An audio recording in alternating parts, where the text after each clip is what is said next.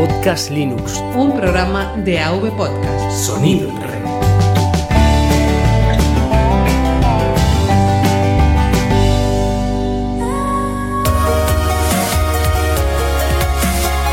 Bienvenidos a Podcast Linux. Un programa para usuarios domésticos del sistema operativo del pingüino.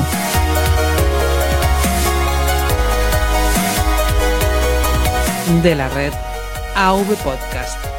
Red de podcasting.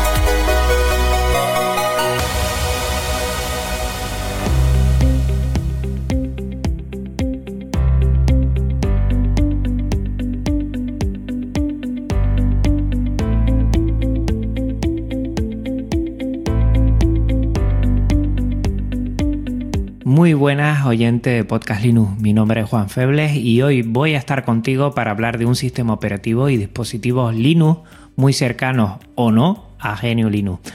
Aparca los problemas y vente conmigo porque Chromebook, el episodio número 51, arranca ya. Gestor de arranque. Resumen del episodio. En el núcleo kernel hablaré del dispositivo de moda en educación, Chromebook un concepto con raíces GNU Linux que llama la atención por su versatilidad, eficiencia y posibilidades. Eso sí, totalmente privativo. En el gestor de paquetes te mostraré Moodle, una herramienta de gestión educativa libre para crear comunidades de aprendizaje online. En Comunidad Linux conoceremos a Mosquetero Web, podcaster, profesor y usuario de GNU Linux y Chrome OS. Por último, en área de notificaciones le daré un repaso a algunos de los mensajes recibidos en los últimos episodios. Núcleo kernel. Tema central.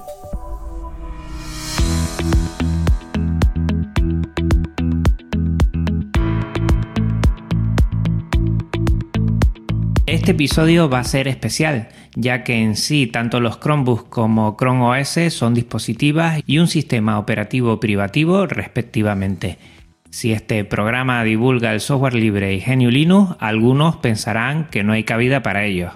Por una parte, me gustaría comentar su relación con GNU Linux, pues parte de ellos provienen de allí, y reflexionar sobre la oferta actual que tenemos en educación, aunque también se puede trasladar a otros sectores del uso de estos dispositivos. Si algo me gusta de los Chromebooks es que un nuevo actor entra en juego en la dualidad Windows y Apple. Más variedad es sinónimo de oportunidades, aunque éstas sean privativas.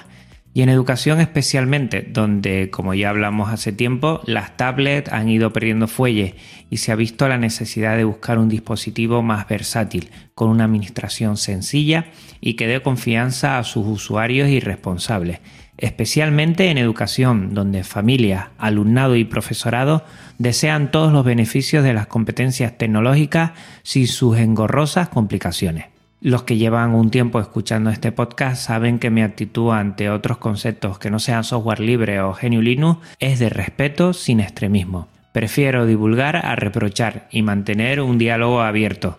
En la actualidad, Chrome OS es, a mi parecer, la mejor de las decisiones que una escuela puede elegir si quiere realizar un proyecto one-to-one, en donde cada alumno trabaja desde un dispositivo que se lleva a casa y es donde realiza la mayoría de las actividades académicas con sus reminiscencias en GNU Linux, su proyecto de código abierto en el que se basa Chromium OS y su cierto aperturismo, esto entre comillas, he decidido realizar este programa. ¿Qué es un Chromebook? Muchos ya lo tendrán muy claro. Un Chromebook es un ordenador personal o tablet, esta ha salido hace pocos meses, que trabaja con el sistema operativo Google Chrome OS están pensados para utilizarse permanentemente conectados a Internet, ya que se basa al completo en los servicios que esta empresa dispone en la nube y sus aplicaciones web. Chrome OS se desarrolla parcialmente bajo el proyecto de código abierto Chromium OS. Al igual que otros proyectos de código abierto, los desarrolladores pueden modificar el código de Chromium OS y crear sus propias versiones, mientras que el código de Chrome OS solo es compatible con Google y sus socios y solo funciona con hardware diseñado para este propósito. A diferencia de Chromium OS, Chrome OS se actualiza automáticamente a la última versión. Aquí nos interesa mucho esta primera parte de desarrollo de código abierto. Vamos a indagar un poco más en Chromium OS.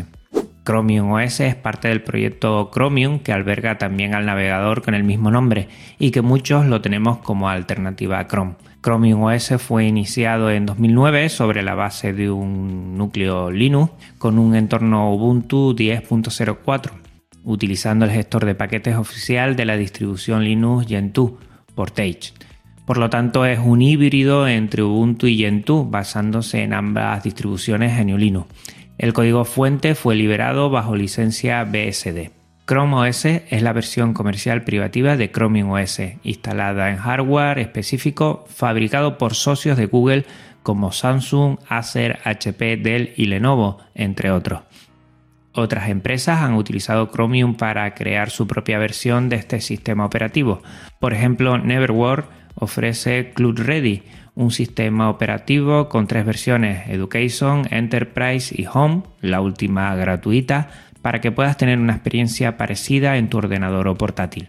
Si te ves con muchos ánimos, puedes probar las ISOs que libera Alnor de Bats desde el proyecto Chromium y que te dejo en las notas del programa. Comentar que estas ISOs vienen en tres versiones dependiendo de la arquitectura de tu dispositivo, procesadores ARM, X64 y X86. Estas instalaciones suelen ser complejas por la compatibilidad de hardware, pero por contra tendrás una versión pura del sistema para cacharrear en tu portátil. Todo para hacerte una idea de Chrome OS, pues este último está más optimizado, actualizado y mejor engranado con todos sus servicios en la nube. Y es que su concepto de trabajar en la nube es lo que ha cambiado totalmente la forma de entender los dispositivos y este sistema operativo. Para empezar necesitas una cuenta de usuario Google para arrancar el sistema una vez encendido para algunos un hándicap de su privacidad, para otros una sencilla forma de configurar todos los servicios y dar más seguridad al dispositivo. Es idéntico al proceso de un terminal Android cuando lo tienes por primera vez en tus manos. Chrome OS es en sí el navegador Chrome en un entorno de escritorio minimalista. Todas las aplicaciones se lanzan desde su navegador como web apps y se instalan desde Chrome Web Store, su tienda online de aplicaciones, extensiones y temas. Desde hace poco también existe la posibilidad de añadir aplicaciones Android para ciertos dispositivos. Esto aumenta considerablemente el ecosistema de programas.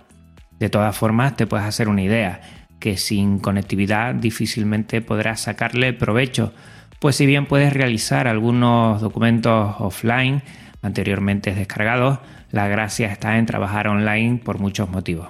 El primero de ellos es por el backup que se realiza directamente en los servidores de Google a través de Drive y otros servicios más. Si te roban el dispositivo, lo pierdes o no enciende, tranquilidad total. Puedes acceder desde otro Chromebook con tu usuario y contraseña o desde tu móvil, tablet u ordenador a los servicios que desees. En las cuentas de educación disponemos de almacenamiento ilimitado. Imagínate las posibilidades. El escritorio es muy sencillo, con una barra inferior que se puede cambiar de lugar y un fondo de escritorio.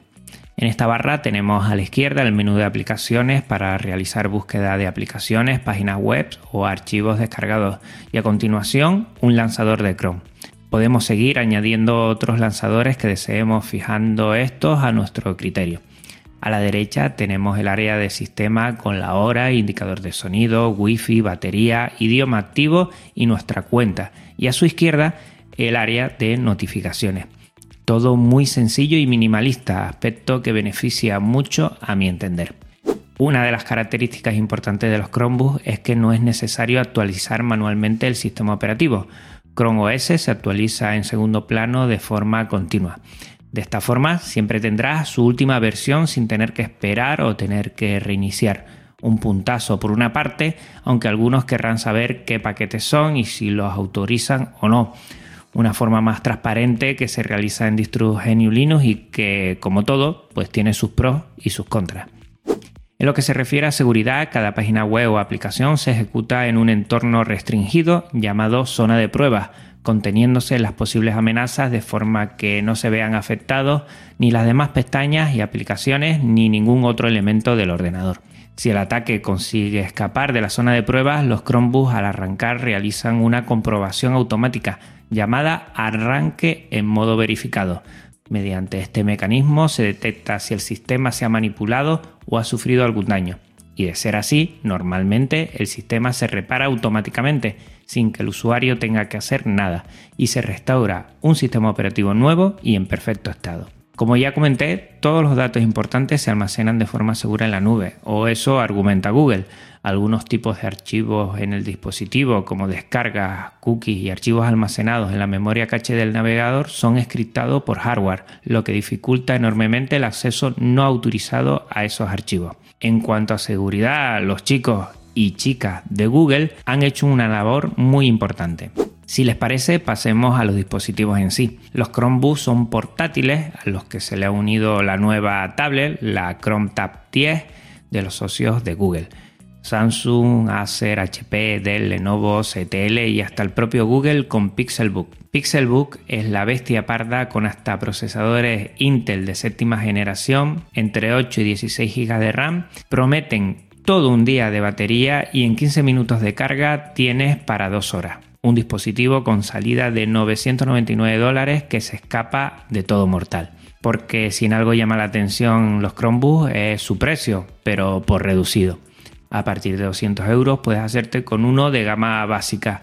En el Black Friday del año pasado en Amazon pusieron la oferta del Asus Chromebook C202, pantalla de 11,6 pulgadas HD, un Intel Celeron N3060, 2 GB de RAM y 16 eMMC de almacenamiento por 99 euros. Otro aspecto es su bajo consumo. Prometen y consiguen una autonomía de una jornada laboral de 8 horas con su batería cargada. Si te lo llevas el fin de semana de viaje para utilizarlo en ocasiones, puedes permitirte el lujo de olvidarte de su cargador. Los hay con panel táctil, lo que aumenta sus posibilidades, los convertibles 2 en 1, donde las bisagras se abaten del todo hasta que el teclado pasa a la parte trasera, desconectándose y pasando la pantalla a funcionar como tablet. Y hasta parece ser que están al caer desmontables para dejar el teclado a un lado.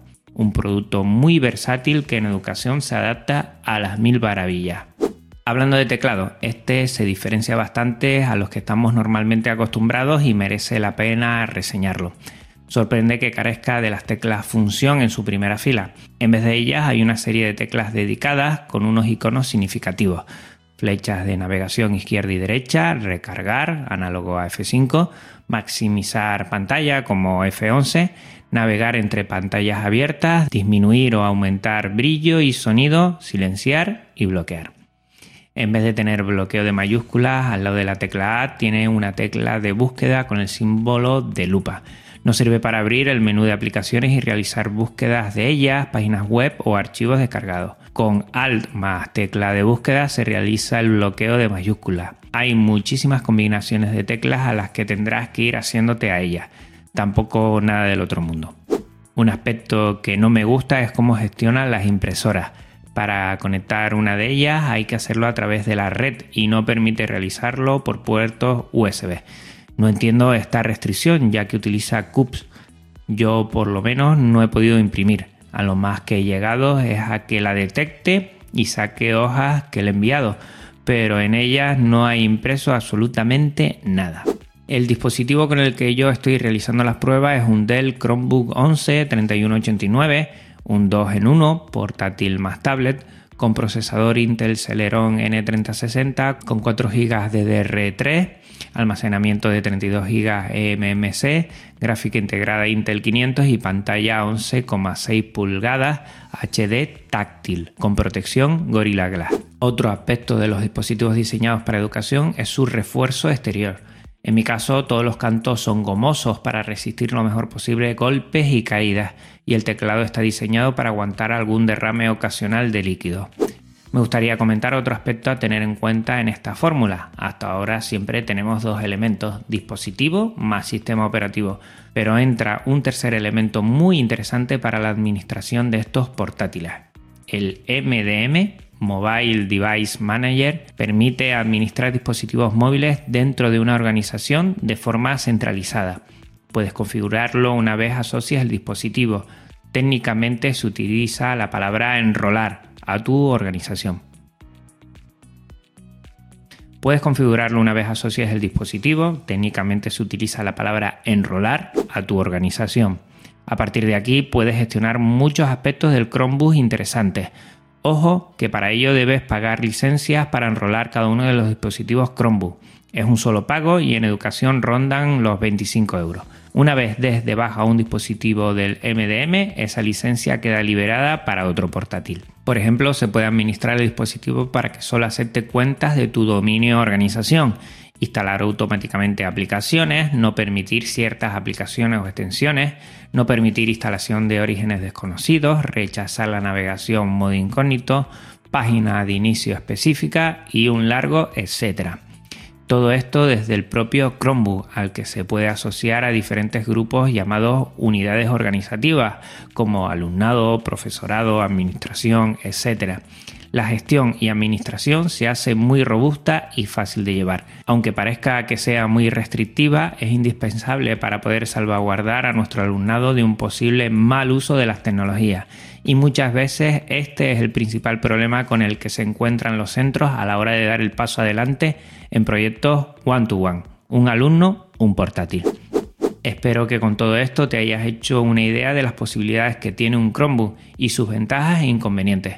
Por la temática de este podcast, el primer pero sería su condición privativa, y es que hay pocas alternativas libres hoy en día. Servicios como Nextcloud o Moodle, del que te hablaré más tarde, pueden ser una propuesta. También la posibilidad que algún proyecto quiera asumir desde Chromium OS una alternativa real a los portátiles y tablets de Google, uniendo fuerzas con algún fabricante de portátiles para crear estos dispositivos una posibilidad que se atisba a muy largo plazo, pero que puede ser posible si nosotros queremos que así suceda. Como bien comentó Aleix Paul en el Linux con Encio 40 sobre móviles y Linux. Seguro que tienes valoraciones, puntualizaciones y reflexiones sobre el tema. Me encantaría leerlas. Anímate a mejorar este episodio con tus comentarios en avpodcast.net barra podcastlinux barra Chromebook. Gestor de paquetes analizamos una aplicación. Moodle es una plataforma de aprendizaje online diseñada para proporcionar a toda una comunidad educativa, docentes, estudiantes y administración, un sistema integrado único, robusto y seguro para crear ambientes de aprendizaje personalizados. Moodle se libera bajo licencia GPL 3.0 una vez instalado en tu servidor, accedes a él por medio de tu navegador favorito y dependiendo de tu rol puedes interactuar organizando aulas virtuales como profesor con sus consiguientes cursos y temas o realizando actividades y tareas en estos si eres alumno matriculado.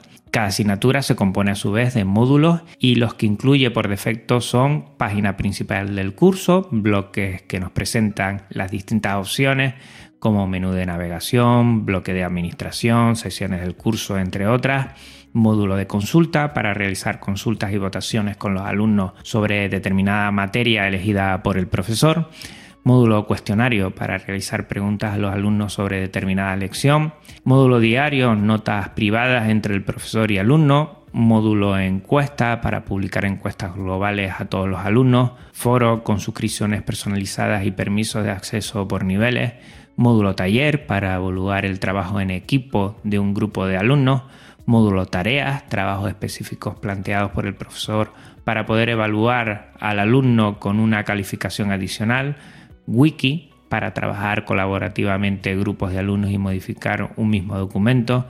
Si te gustan los datos como a mí, te gustará saber que hay casi 100.000 webs Moodle activas en la actualidad en 231 países y con más de 129 millones de usuarios. España y México son el segundo y tercer país donde está más desplegado, siendo el primero Estados Unidos, aunque muy cerca de España. Una plataforma libre que funciona y que su comunidad es muy activa. Si tienes que ver algo con educación, seguro que te suena y merece la pena indagar más sobre ella. Comunidad Linux.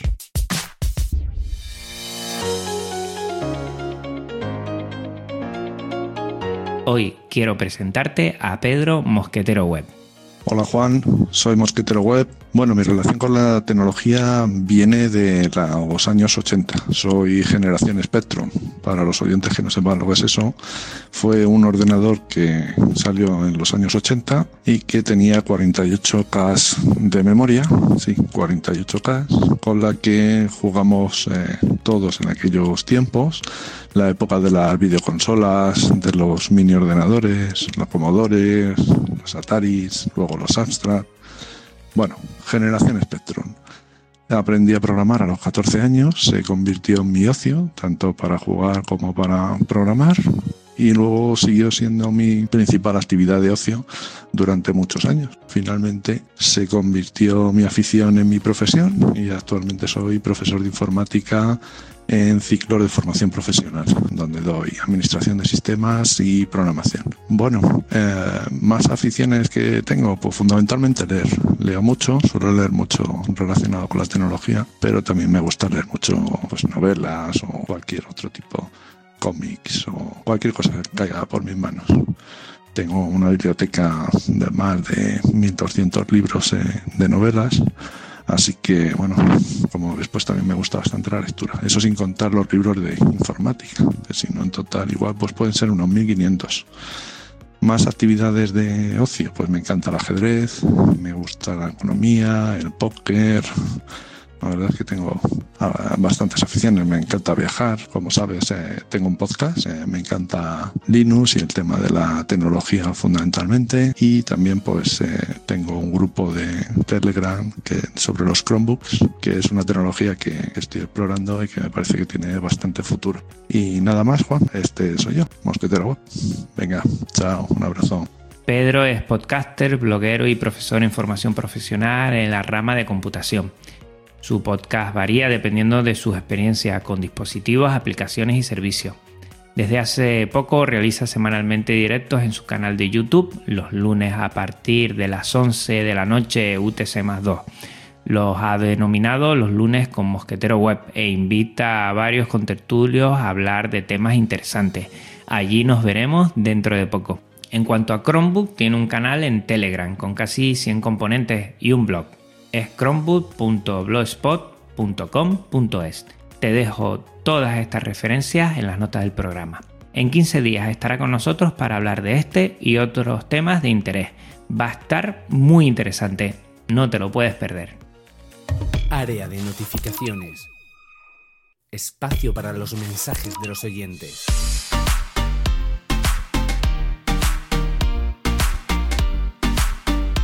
Llegamos a la sección más importante del programa. En avpodcast.net nos han dejado los siguientes comentarios. En el episodio 49, Libera tu router, Alexander dice, Hey, saludos, soy estudiante de docencia en la especialidad de lengua y literatura y quería felicitarte por tu excelente contenido. Te sigo desde hace un tiempo y has reafirmado mi gusto y mis ánimos por difundir la palabra del software libre. De hecho, Convenzo poco a poco a mis padres a que den el paso. Soy usuario de una distribución, Canaima. Es la que más suelo usar porque me gusta apoyar las cosas hechas en mi país. ¿Te has topado con esta distro? Si la has probado, ¿qué opinas de ella? Y si no la has probado, ¿la probarías? Gracias por todo tu esfuerzo, realmente se valora mucho. Pues muchísimas gracias Alexander, muchas gracias por los ánimos. En cuanto a Canaima, no la he probado, eh, me apetece mucho porque eh, sé que tiene que ver algo con educación y por ahí me quedan varias distribuciones por saborear y una de ellas va a ser esta. Eh, el problema es que cada vez me siento tan a gusto en Cadeneon que me va a costar mucho salir de ella, la verdad. Ya prácticamente tengo muchos portátiles que lo voy cambiando y hay algunos que no, pero como muy bien compartido creo que fue el AF eh, cada vez eh, plasma el entorno de escritorio está más afinado y consume menos y está siendo un buen entorno a tener en cuenta hasta con ordenadores que vayan justos ¿eh? no muy justos pero sí bueno con 2 GB de RAM. Y la verdad es que yo con Cadeneon estoy muy muy complacido. Tendré que coger alguna máquina algún portátil de los que tengo para utilizarlo como zona de pruebas Y sí, me tendré que animar. Muchísimas gracias y a seguir a Alexander, que sé que tiene un podcast que ha empezado hace poco y que lo escucho y que me gusta un montón. Venga, un abrazo. Gaspar, que hace tiempo que no se pasaba por aquí, comenta: Hey Juan, ¿cómo va todo? Me ha encantado el episodio. Yo tengo un famoso Lipsy WRT54G. Ha cumplido 11 añitos y está hecho un campeón. Ahora mismo tiene un ADD WRT. Aunque me da reparo cambiarle el firmware porque como falle algo en casa me matan. Pues mejor no que no cambien nada. Me ha gustado mucho también que hables de Nmap, un par de curiosidades muy curiosas. La gran inspiración de Gordon Lyon para crear Nmap fue la de Julian Assas, creo que lo he dicho bien, que creó un escáner de puertos libres a mediados de los 90. Y otra, que me encanta, el código fuente de Nmap sale en la película de Battle Royale. Ah, pues eso no lo sabía. Bueno, y salen usando Nmap en Exilium, Snowden y un montón de películas. Y nos deja aquí nmap.org barra movies para que las encontremos. Bueno, no me enrollo más, que luego lees el comentario en el programa y la gente se te queja de lo largo que un saludo. Eh, pues sí, vamos a ver. Eh, yo también tengo por ahí este, este router eh, que fue el que inició todo esto de OpenWRT y sigue funcionando en el colegio. Lo tenemos en el colegio puesto y además creo que tengo una unidad por ahí que me puedo hacer con ella, imagínate y sigue funcionando a las mil maravillas. Y Nmap yo lo desconozco totalmente. Yo sé que los que son sobre todo administradores de sistemas y sobre todo que tengan que ver con redes, pues tiene millones de usos y está muy bien. Y es libre. ¿eh? Y, eso, cuando dicen que los programas para, trabajar no sirven, pues para redes Nmap, eh, por lo que he entendido, es fundamental. Un abrazo, Gaspar, y, es verdad, no te has enrollado esta vez. es broma. Salfumón nos comenta. Hola Juan, muy bueno el episodio de Router y el programa excelente como siempre, sigue así. Soy usuario de Genome y me gustaría que algún día hablaras del ecosistema de aplicaciones de propósito general que componen este entorno de escritorio, sobre todo las más populares.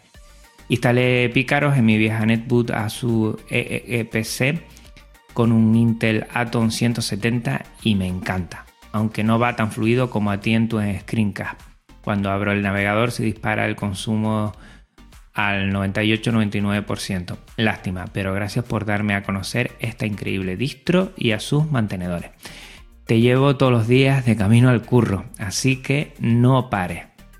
Pues al fumón, muchas gracias eh, yo es que no suelo hablar tan específicamente, yo creo que hay otra gente más válida que yo, como puede ser Yoyo o el AF, por ejemplo, me vienen ahora a la cabeza, que, hacen, bueno, mm, vídeo, episodios en los que explican mejor eso que yo, la verdad. Yo no, no sé. Y, y, explicar un entorno de escritorio que es tan visual en un podcast, pues igual pierde la gracia. Pero bueno, lo apunto.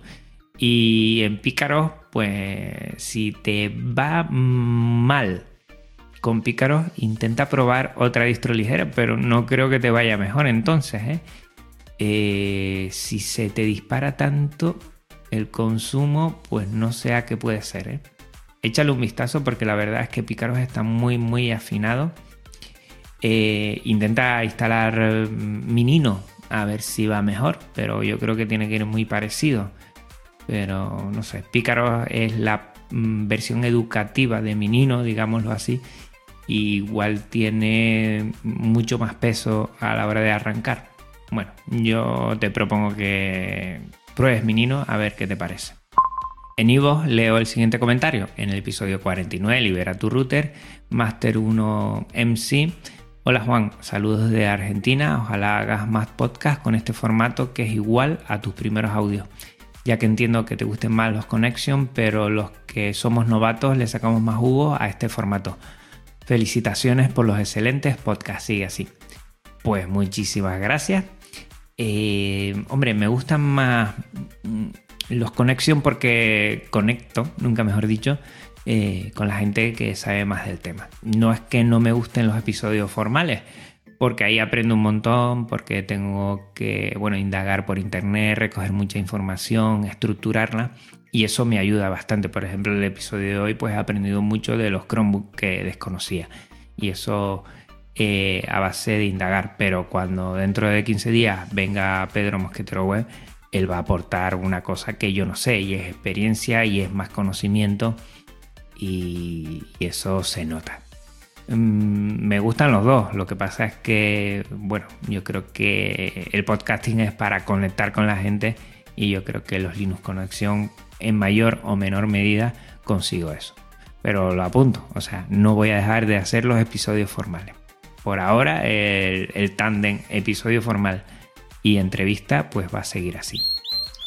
En Twitter quisiera compartir los siguientes tweets. Matt Hosan, arroba Matt Hosan de Nacero en el episodio 49 Libera tu router, eh, comentó lo siguiente. Dice en este podcast, Podcast Linux trata el tema del cambio de sistema operativo al router para conseguir más funciones que los que ofrece el de la operadora. Pues muchas gracias, Matosan, por darme visibilidad. Eh, ya lo comentaba, mm, Nacero es una pasada de podcast y hay que escucharlo y hay que tenerlo por ahí. Y cuando habla de redes, pues uno aprende muchísimo. Eh, nada, yo te tiré el guante a ver si, si vienes alguno y tú acabas de decir que sí. Tendré que buscar exactamente qué tema podríamos mm, tratar para hacer eh, pues eh, el formato, ¿no? Episodio formal, más reflexión, aspecto más de contenido y después la entrevista contigo. Ya nos pondremos en contacto tú y yo y buscaremos el tema que seguro que lo encontramos. Iñaki P, arroba Iñaki Pinto. Juan, después de escucharte en el Linux Express, espero que hagas un especial de UbuPors. Pues esto es en referencia al Nexus 5 que tengo y que, bueno, tenía Android y ya le he puesto Ubuntu Touch. Eh, voy a hacer algo, voy a hacer algo especialmente, mm, no sé si haré un libera tu móvil, porque me gustó cómo quedó libera tu router Igual hago un Liberato móvil y hablo un poco de las ROM de Android eh, que son de código abierto y también de Ubuntu Touch con UbuPort que es muy sencillo, la verdad es que es muy sencillo si tienes, claro, los móviles indicados porque son 4 o 5, no son más. Pero algo haré, Iñaki, ¿eh? algo haré seguro, porque además me estoy cacharreando últimamente bastante con ello y me gusta. Yoyo Fernández, arroba yoyo308, el gran Yoyo, dice un video tuto de Podcast Linux, intro de vídeo sencilla y libre con Shotcut. Pues gracias Yoyo. Eh, estoy eh, trabajando últimamente bastante con Shotcut, que es un editor de vídeo que es muy sencillo y que lo bueno, además de ser libre, es que es multiplataforma se puede utilizar tanto en Windows, en Mac como en GNU Linux. Y creo que me voy a tirar a la piscina para hacer un curso sobre él porque creo que puede ser, ya lo dije en el Linux Express, eh, que puede ser una buena iniciativa para que la gente eh, utilice software libre en otras plataformas que no son GNU Linux. Y así, pues, bueno, tirando el anzuelo para que trabajen con software libre y se vayan viniendo a sistema operativo con software libre. Eh, lo voy a hacer, seguramente lo haré, ya tengo un esbozo de qué puntos podría tocar. Y eso sí, como siempre, por deformación profesional, pues lo haré con un formato donde al principio de todos los puntos y vayamos pasando de episodio en episodio a ver si no hago los videotutoriales muy grandes porque creo que eso también se agradece.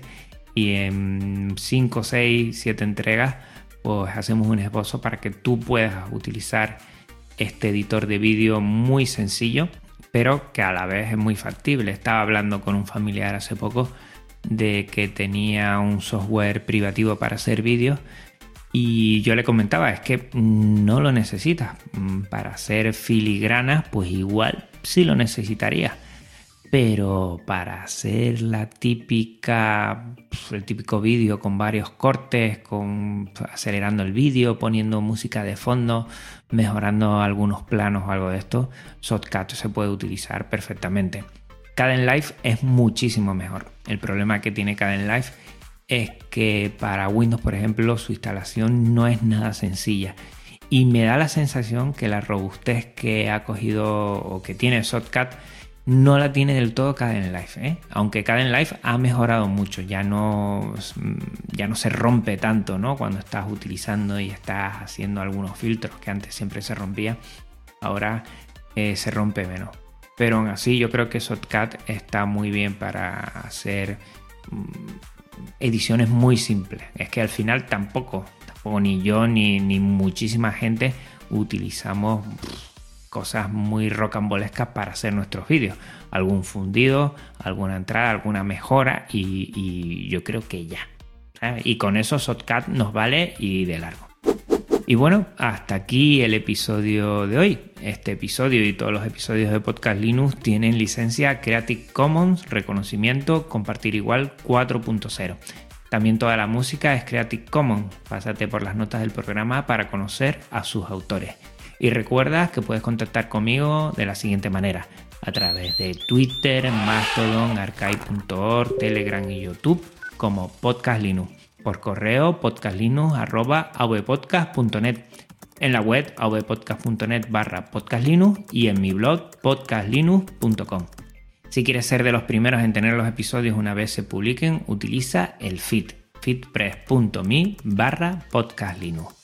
No olvides tampoco que estoy en iVoox y en iTunes y pásate por podcast.com, podcast con K, para no perderte ninguno de mis episodios.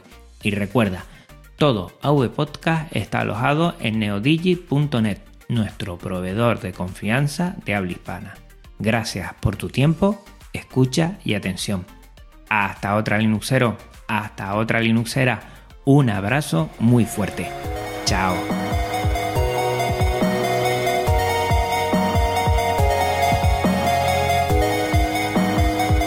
avpodcast.net. Red de podcasting.